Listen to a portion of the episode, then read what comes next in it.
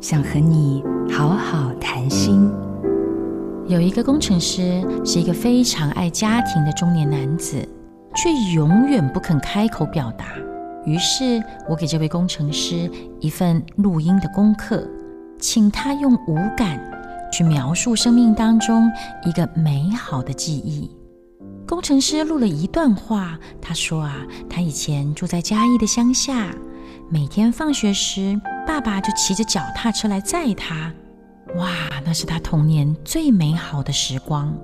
讲到这儿，他沉默了很久，接着换了个嗓音说：“爸爸后来因为得了食道癌，但自己呢，却没能够及时救回老爸。”当他把这个内心深藏已久的故事说出来以后呢，顿时，他所有的情绪似乎也都接通了。他终于能够更自然的表达他的情感了。我们透过身体各个感官去体验人生百态。你能够透过语言、情感去描述你的人生故事吗？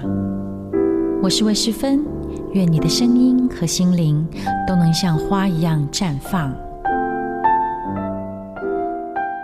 好家庭联播网，中部地区古典音乐台 FM 九七点七，北部地区 Bravo FM 九一点三。